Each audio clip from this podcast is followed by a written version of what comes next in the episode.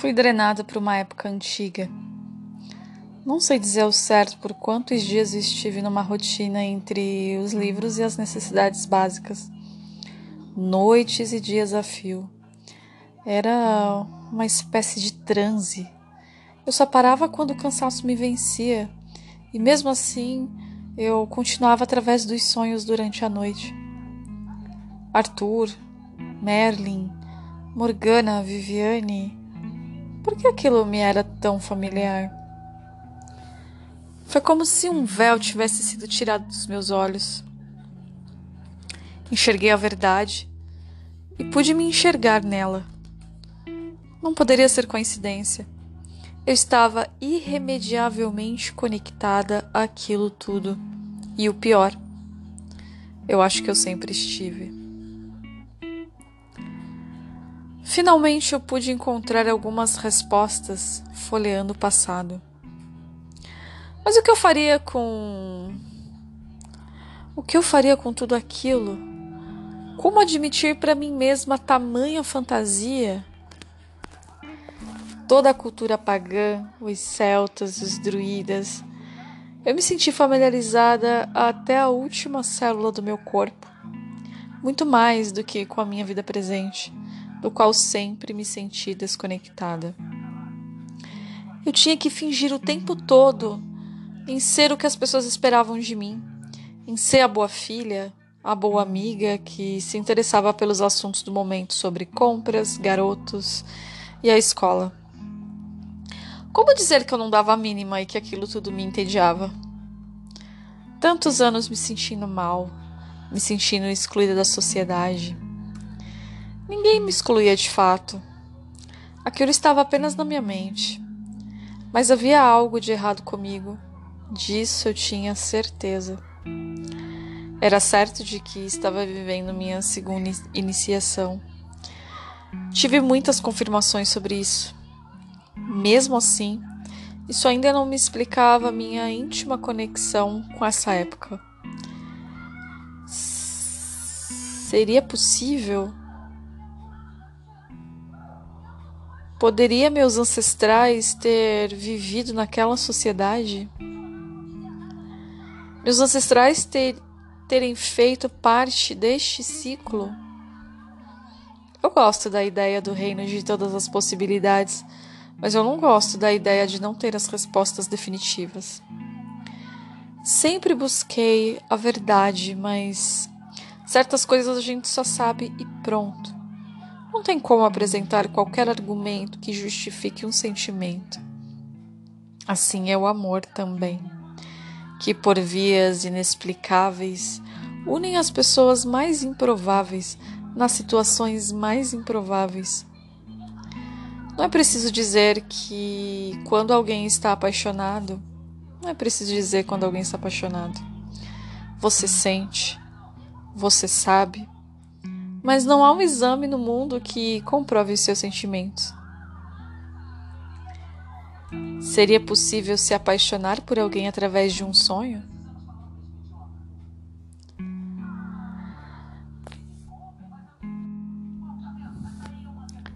Aquela era uma manhã de 12 de abril. O dia custava amanhecer. Havia uma névoa branca no céu e aos poucos uma leve brisa gelada trazia um aroma de ervas do campo e madeira queimada. Eu estava em um local amplo, uma espécie de salão que parecia ser de um sobrado. Ali funcionava como se fosse um bar ou um espaço recreativo com dois ambientes e havia uma escada na lateral. A parte superior não era muito alta tinha o que parecia ser uma proteção de madeira no entorno do ambiente, como se fosse um muro baixo feito de pequenas toras de árvores. Havia um jovem rapaz. Éramos amigos, mas fazíamos papel de namorados, de um casal. Existia um motivo em específico para a encenação, porque, na verdade, não havia nada entre nós e eu estava muito bem resolvida com relação a isso. Ele tinha uma posição de destaque. Ele era altivo, Tinha cabelos claros que brilhavam com a claridade que entrava por entre as janelas. Havia no mínimo umas dez pessoas no ambiente. Todos davam muita atenção para ele, chamando-o para jogar uma espécie de sinuca que havia no centro do salão. Eles eram atenciosos e faziam brincadeiras, sempre muito cordiais com ele. Com certeza se tratava de uma visita ilustre para aquela gente. Eu sabia da presença dele no ambiente e eu estava tranquila como sempre, timidamente em um canto do salão. Aquela deveria ser uma situação rotineira. Não era nada mais do que um dia comum. Mas naquele dia eu comecei a observá-lo ali do meu canto, pensativa. Eu olhava para ele e olhava para as pessoas que interagiam com ele, tinha algo diferente no ar.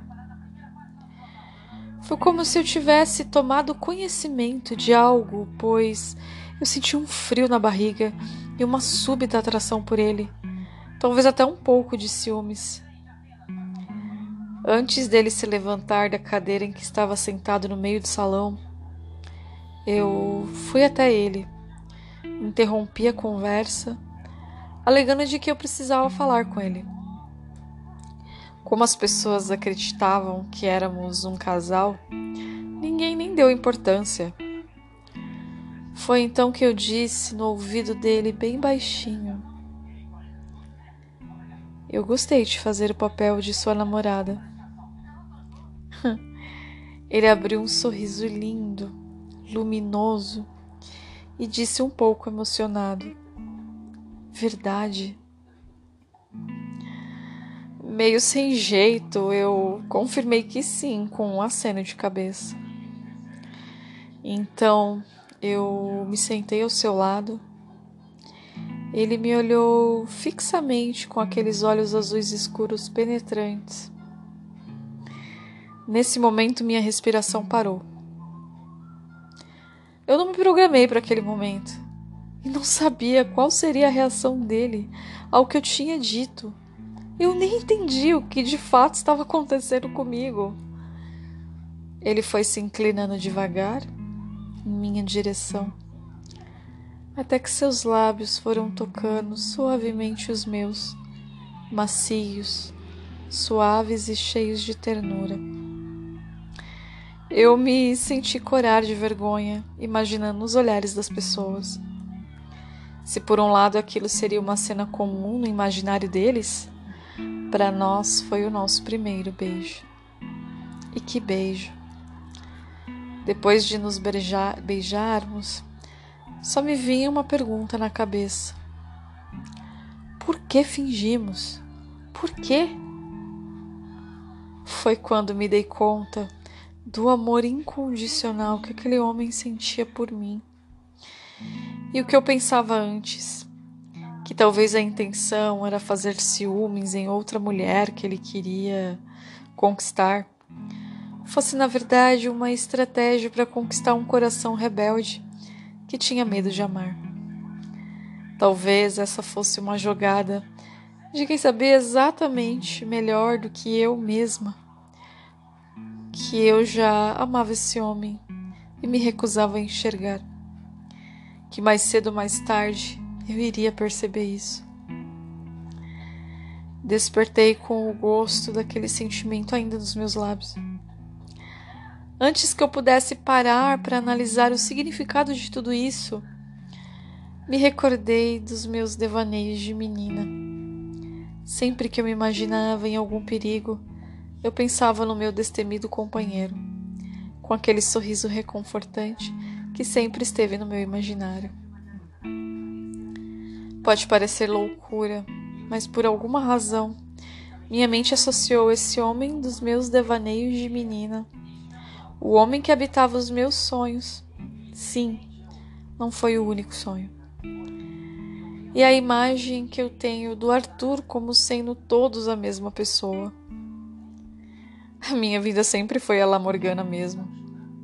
Não teria por que não associar? Nesse momento não havia respostas a, estes questionamentos sobre a identidade desse rapaz. Quem sabe o tempo não me ajudará a clarear tudo isso?